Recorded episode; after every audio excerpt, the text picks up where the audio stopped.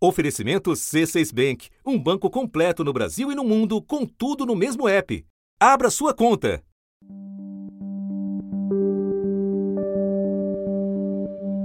Ao final de um ano que ninguém vai esquecer, o assunto revisita histórias de pessoas que tiveram suas vidas duramente transformadas pelo novo coronavírus. Eles cuidaram de doentes, perderam entes queridos e tiveram que se adaptar a uma nova realidade Nesta quinta-feira, 31 de dezembro, retomamos a história de Maria Assunção Araújo, agricultora pernambucana que se mudou para São Paulo com a família em busca de uma vida melhor. Com a pandemia, todos voltaram para Engazeira. Estamos estabelecidos na minha terra natal, na minha casa, com minha família, e a gente tem que um ponto de vista que São Paulo é bom. É bom para passear mas São Paulo é uma ilusão. Isabel Seta, da equipe do assunto, conversou novamente com Maria cinco meses depois da migração de retorno. Antes de ouvir o relato dela, vamos voltar ao início desta história.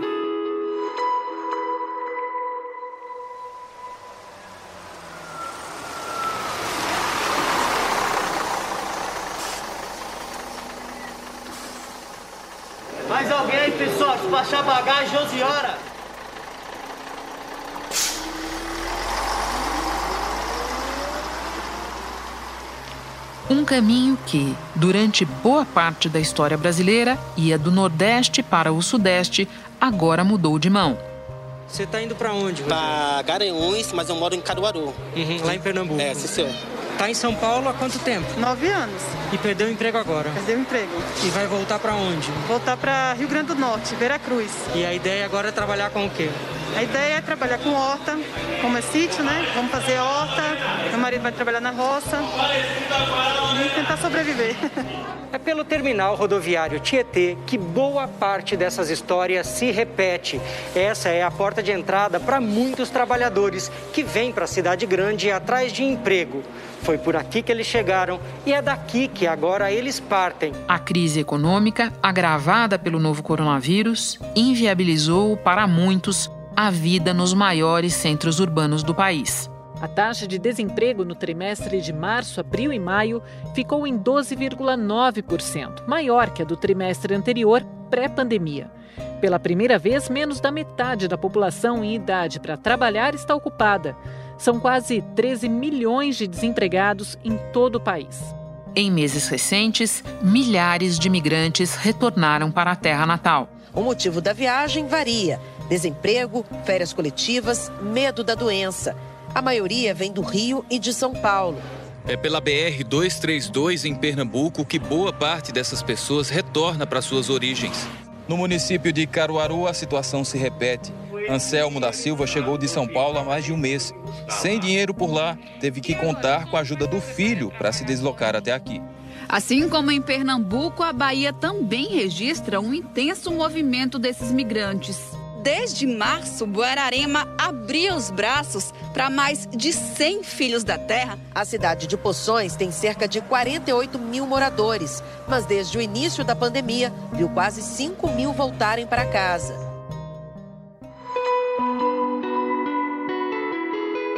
Da redação do G1, eu sou Renata Luprete e o assunto é a volta para casa.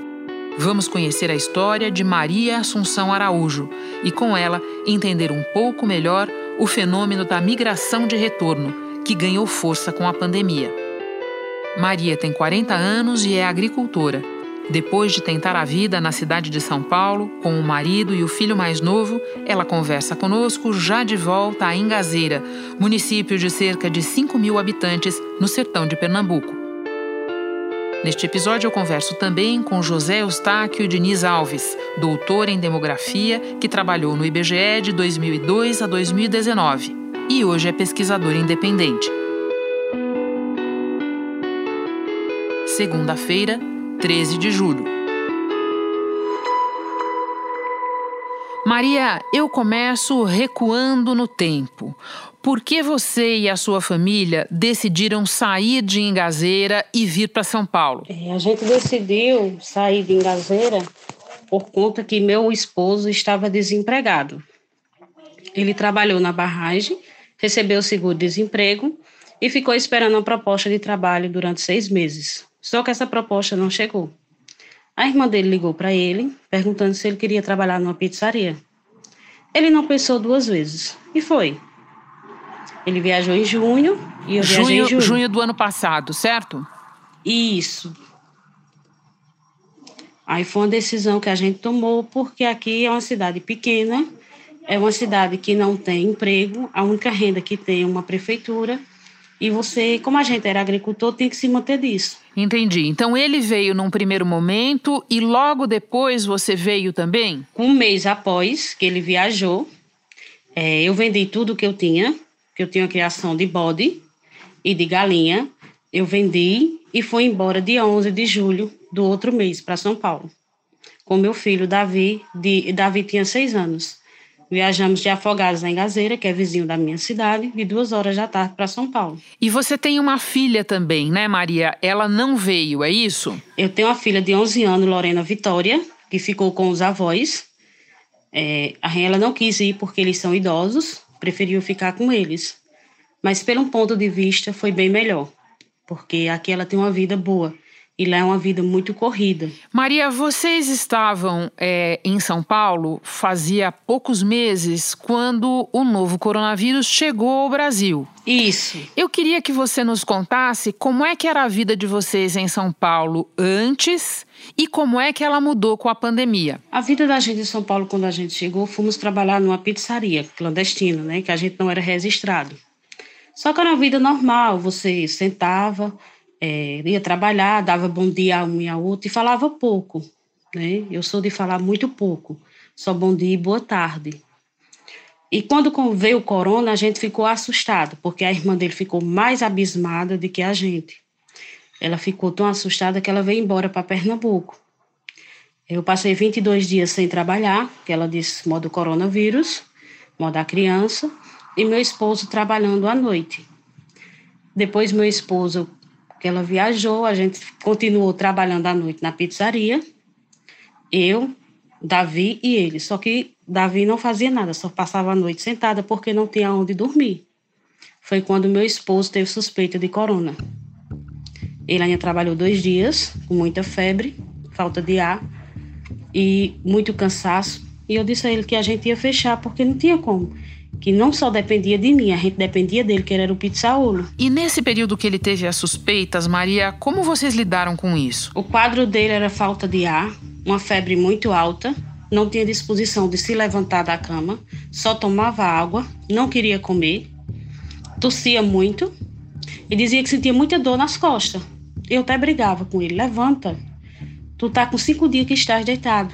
E o médico mandou ele ir para casa que na segunda-feira, e isso foi no sábado, que na segunda vinha fazer o teste do Covid. Só que a gente não fez, Renata, porque a gente não tinha dinheiro para fazer o teste. A gente fez quando foi para viajar. E ele passou sete dias. E eu, como a gente é aqui do sertão, me agoniei, que a gente não tinha ninguém. Era eu, ele e meu filho. Meu filho, a gente morava no quarto de seis por seis um banheiro. Em que região de São Paulo, Maria? Paraisópolis. Entendi. Então, esse período que ele apresentou os sintomas todos, ele não chegou a ser testado, é isso? Não chegou, que a gente esperou, que a equipe disse que ele não fosse para o hospital, que vinha aqui para até ele, até ele para ser testado. Só que ele, o médico deu suspeita, só que não foi ninguém. E eu não ia atrás porque eu mal fazia pouco tempo, não conhecia ninguém. E eu tinha que fazer o quê? Eu tinha que procurar algo para ele melhorar. Foi quando eu decidi ir até um farmacêutico, que eu sou muito grata a ele, e ele disse que ia passar uma medicação para ele muito forte. Contei a história dele todinha.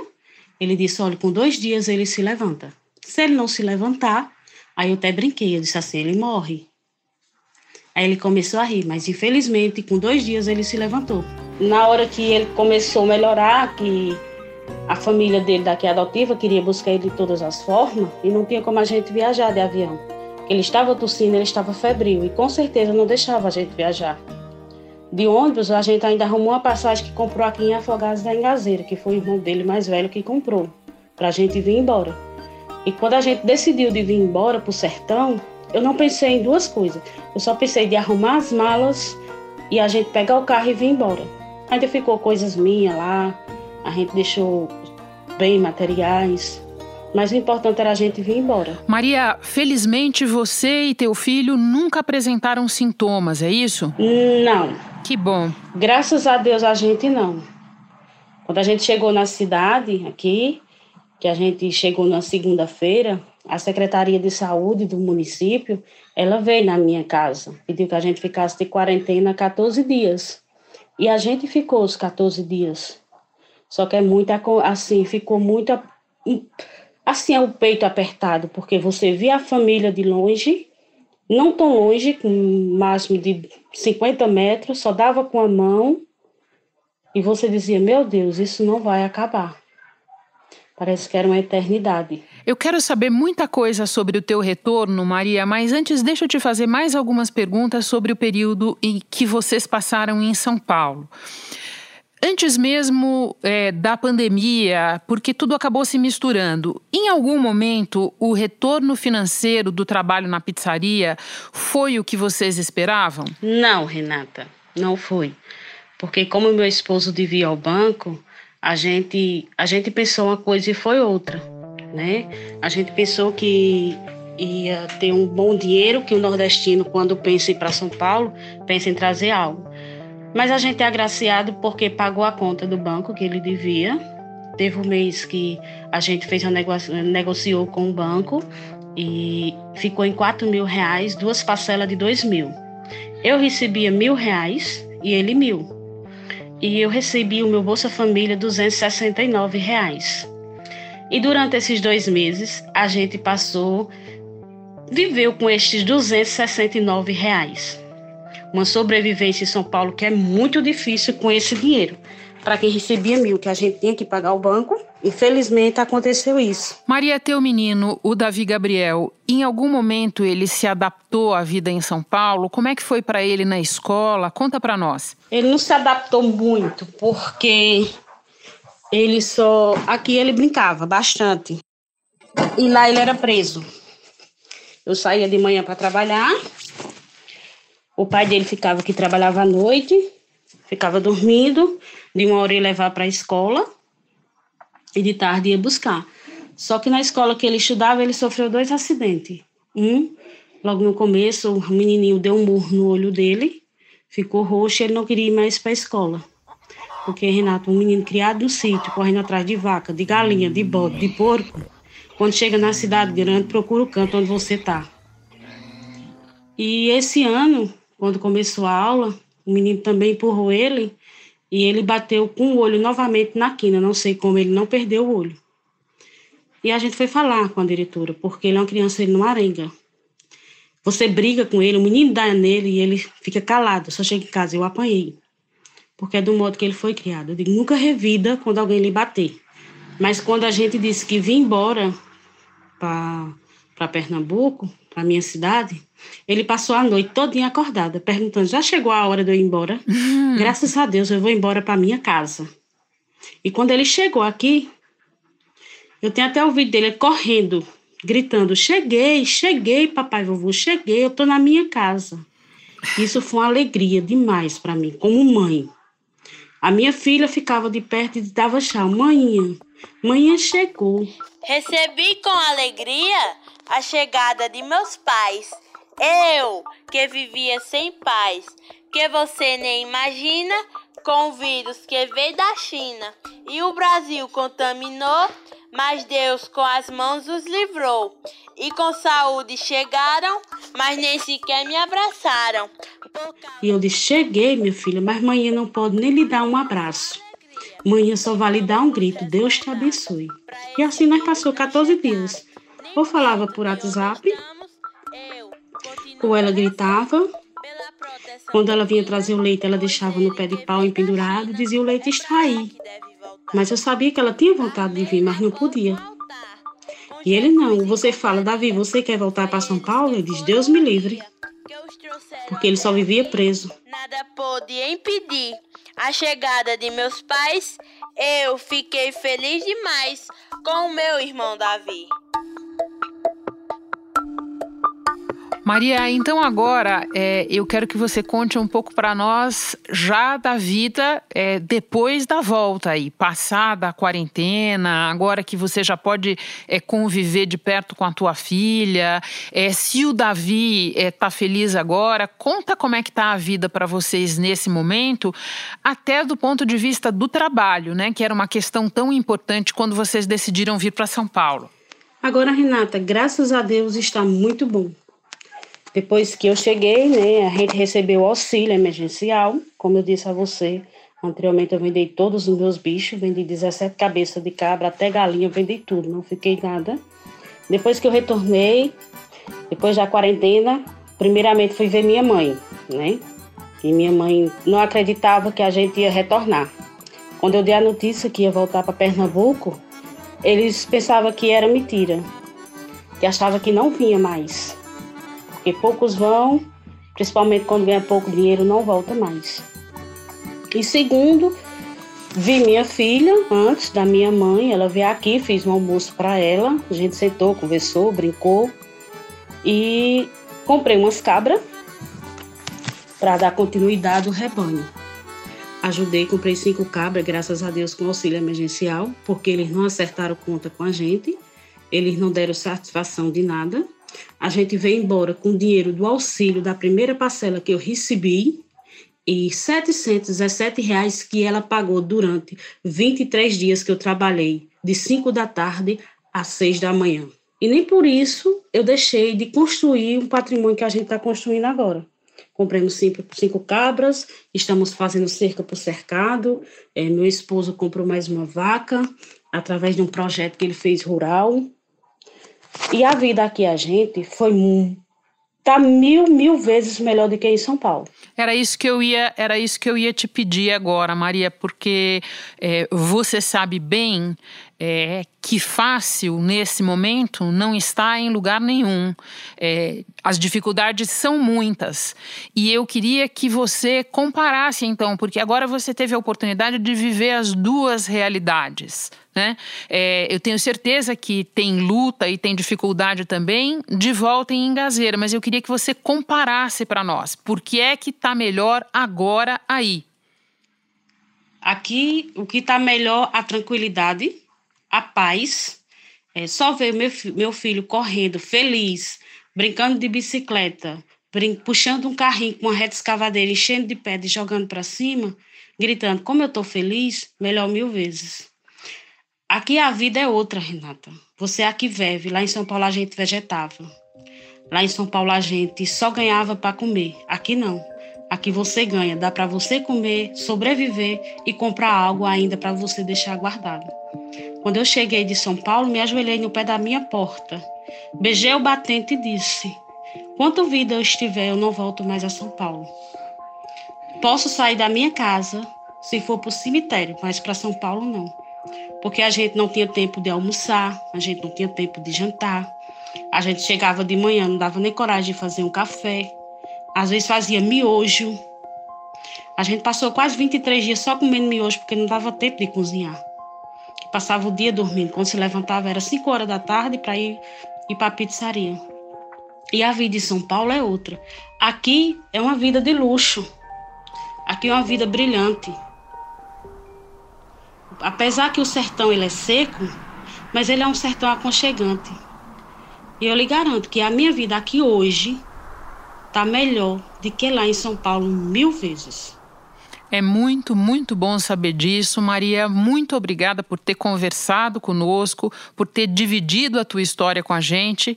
Bom trabalho, boa sorte para você e para toda a tua família aí. Obrigada, Renata, eu agradeço. Eu fiquei assim foi um prazer quando a Chieta Santo ligou para mim para dizer que Viviane queria falar comigo, contar a minha história. Fico muito agradecida. É, que Nossa Senhora te abençoe, te cubra com um manto, que Jesus te proteja. E muito obrigada. Precisando, estou às ordens. Abraço. Outro. Hora de conversar com o pesquisador José Eustáquio Diniz Alves.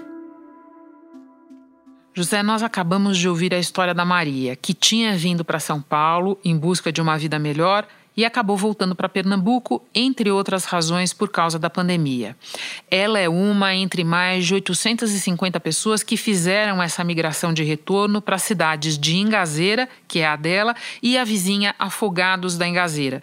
Você diria que é um fenômeno isolado ou está acontecendo em outros lugares também? Olha, Renata, eu acho que é um fenômeno geral, porque a, a pandemia ela já deixou mais de 8 milhões de pessoas é, fora do mercado de trabalho.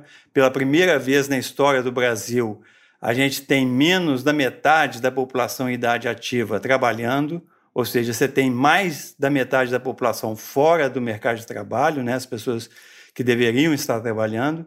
É, o mercado formal ele teve uma queda de 3 milhões e meio de, de empregos é, do pico é, em, em, maio de 2015. Mais de 10 milhões de brasileiros estavam desempregados em maio, ou seja, pessoas que procuraram uma oportunidade e não conseguiram encontrar. Agora, por causa da pandemia, muita gente sequer pôde buscar uma vaga. Se a gente somar os dois grupos, são mais de 28 milhões de brasileiros parados por causa da crise. Então, é, o Brasil está numa situação é, muito difícil para manter é, oportunidades né, de, de renda e de emprego para as pessoas. E nesse movimento, as grandes cidades que têm um custo de vida muito alto, elas ficam inviáveis para uma boa parte da população. E você diria que essa migração de retorno é diferente de outras que nós vimos no passado? Tem algo específico a respeito dela? Eu acho que tem duas questões específicas que são muito importantes a gente pontuar. Primeiro é a própria dimensão, né? porque em outros momentos a crise não pegava o Brasil como um todo, como está acontecendo agora. É, e segundo, é que tem o problema da, da contaminação pela pandemia. Então, o que aconteceu muito em São Paulo, é, um pouco eu acho que aqui no Rio, é que é, são cidades, as, as, duas maiores cidades do Brasil, elas foram o epicentro da, da pandemia no início. E isso deixou muita gente contaminada. O correto seria ter testado essas pessoas, colocado essas pessoas em quarentena, tratado essas pessoas, para depois elas voltarem para os seus municípios. Mas o que aconteceu foi que muita gente voltou é, e voltou contaminada, e isso não é de se estranhar que o Nordeste, é, hoje em dia, é a região que que a pandemia está mais espalhada pelas cidades da, da região. No Recife, o número de casos e mortes pela Covid-19 vem caindo, num contraste com a situação das cidades do interior, onde a doença está se espalhando. Aqui no Recife, 65% dos pacientes que estão internados em hospitais como esse aqui, provisórios, que foram criados exclusivamente para pacientes com a Covid-19, vieram do interior do estado, cidades do Agreste, como Bezerros e também Caruaru, chegaram a entrar em lockdown para impedir o avanço da doença. Eu vou te pedir agora que nos explique eh, as duas forças da migração, a força de expulsão e a força de atração, porque isso é importante para uma outra pergunta que ainda quero te fazer. Normalmente são, a migração ela acontece por esses dois é, fenômenos, né? Ou, ou a pessoa está sendo expulsa porque fechou uma fábrica, é, deu alguma catástrofe ambiental na cidade que ela mora, etc. Então ela, ela vai procurar um lugar melhor. Né? É, então ela foi expulsa da, daquele lugar. A outra questão é que é, a pessoa pode migrar porque está procurando uma oportunidade melhor em outros municípios que têm oportunidade de emprego, de estudo, de melhor qualidade de vida. Né? Então, esse tradicionalmente é, o que acontece pode até acontecer as duas coisas ao mesmo tempo, né? ser expulsa e ser atraída. E, e nesse momento que o país todo está passando por uma crise muito severa, é, dá até dó do imigrante, né? porque ele, ele não tem é, muita saída. Né? Porque o local é, que ele bus busca para melhorar de vida está é, tá muito ruim e o lugar de origem, a cidade de origem, também está ruim por causa da crise econômica e por causa da emergência sanitária. Ou seja, todo mundo expulsando de algum modo e o que acaba pesando, é, eu imagino, José, é o fato de que ao você voltar para o seu lugar de origem, de alguma maneira você tende a ter uma rede de proteção um pouquinho melhor. Faz sentido isso? Exatamente, porque pensa bem, uma cidade grande, é, você tem que pagar, geralmente tem que pagar aluguel, porque uma população mais pobre não tem é, não tem renda, né? não tem um patrimônio para se sustentar.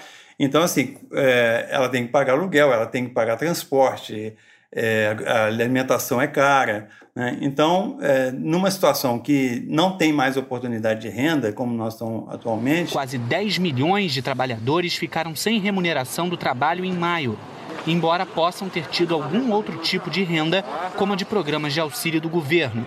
Isso corresponde a mais da metade das pessoas afastadas de seus empregos. É melhor você voltar para a sua cidade de origem, porque você pode ficar na casa dos pais, você pode ficar na casa de algum parente né? E aí a solidariedade né, entre, entre as pessoas ela garante aí um, um período de sobrevivência é, nessa situação de emergência que nós estamos passando. E por fim, raciocinando ainda a respeito dessas forças de atração e expulsão, eu te pergunto: depois que a pandemia passar, a tendência é que essas pessoas permaneçam nas suas cidades de origem ou que elas façam novas tentativas de voltar para grandes centros urbanos do sul e do sudeste? Olha, Renata, eu, eu acho que assim as pessoas é, sempre vão buscar melhorar de vida. Isso faz parte né, da, do desejo do ser humano, da, de uma, do impulso que que as pessoas têm. O que eu fico com medo e que eu estou muito pessimista é que é o seguinte: a economia brasileira já está é, numa situação de crise desde, a, desde 2014. Né? A gente perdeu nesse período 3 milhões e meio de empregos formais, mais de 10 milhões de empregos totais é, no Brasil. A gente tem mais da metade da população sem emprego e a economia ainda tem um déficit é, fiscal muito grande e uma dívida é, pública muito grande. Então, eu, eu não estou vendo como a economia brasileira vai retomar é, rapidamente as atividades depois que a pandemia passar, que a gente nem sabe quando que essa pandemia vai passar. Então, assim, eu estou vendo um, um cenário muito difícil pela frente. José, muito obrigada pelos teus esclarecimentos todos. Bom trabalho para você. Obrigado, Renata.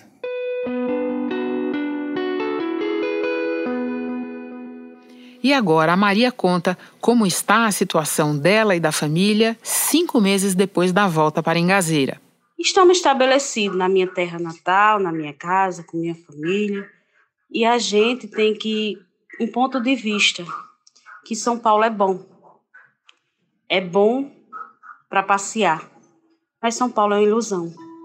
Nesses últimos meses, as coisas foi bem, caminhou bem, graças a Deus adquirimos algumas coisas. A gente comprou cinco cabras e essas cinco cabras, graças a Deus, elas pariram, cada um um casal. A gente fica feliz, né? Que, que a gente vendeu tudo e está novamente repondo. E compramos duas juntas de garrote e comprei novamente uns pintos, assim quando eu cheguei. Uma faixa de 38 pintos. Hoje tem galinha produzindo ovos, estamos com galo no chiqueiro que pode ser vendido para a gente se manter aos poucos. De saúde estamos bem, graças a Deus. A gente tem algumas dificuldades, mas essas dificuldades a gente vai levando aos poucos, chegando lá, tendo um objetivo. É, em meio de uma pandemia, a gente agradece a Deus, né, por estar bem, estar com saúde.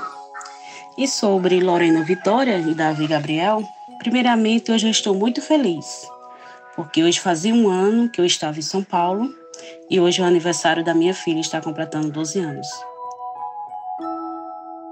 O lado mais difícil é que Maria e o marido ainda sentem o peso do desemprego, motivo original da migração para São Paulo em 2019. Em 2020, o drama bateu recordes. Em termos de emprego, ele não conseguiu aqui ainda porque ele é da área de vigilância. Mas, como ele diz, o que vier é bem-vindo. Porque na nossa cidade, ela é uma cidade pequena, de poucos comércios, ela tem uma, só tem a prefeitura, que, é a, que pode dar uma distribuição de emprego maior. E fica difícil, mas a gente vai vivendo, vai se rebolando de uma forma ou de outra. A gente vai vendendo um, um animalzinho aqui, arrumando de serviço, e a gente vai tirando o sustento. Mas estamos bem. Em termos de tantas dificuldades, a gente tem que se ajoelhar e agradecer a Deus. Não só pelos momentos bons, a gente tem que agradecer a Ele também pelos momentos difíceis, porque ali sabe que você é guerreiro, você não vai desistir. E fico feliz por mais uma vez vocês me procurar.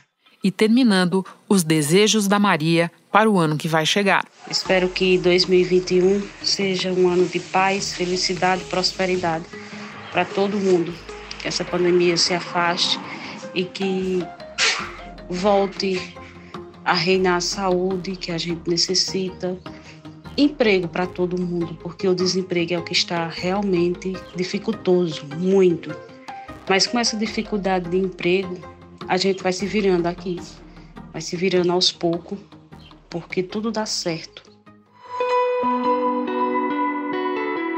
Este foi o último episódio de 2020 do Assunto, podcast diário disponível no G1 e também no Google Podcasts, Apple Podcasts, Amazon Music, Spotify, Deezer, Castbox. Nas plataformas digitais de áudio dá para seguir a gente e assim não perder nenhum episódio.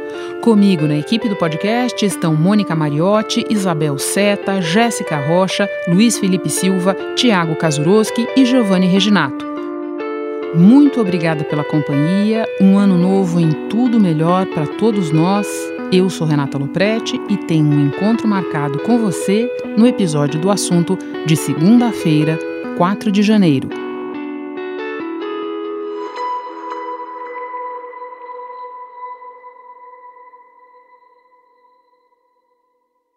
Você no topo da experiência financeira que um banco pode oferecer. Escolha um banco completo no Brasil e em qualquer lugar do mundo. Abra sua conta no C6 Bank.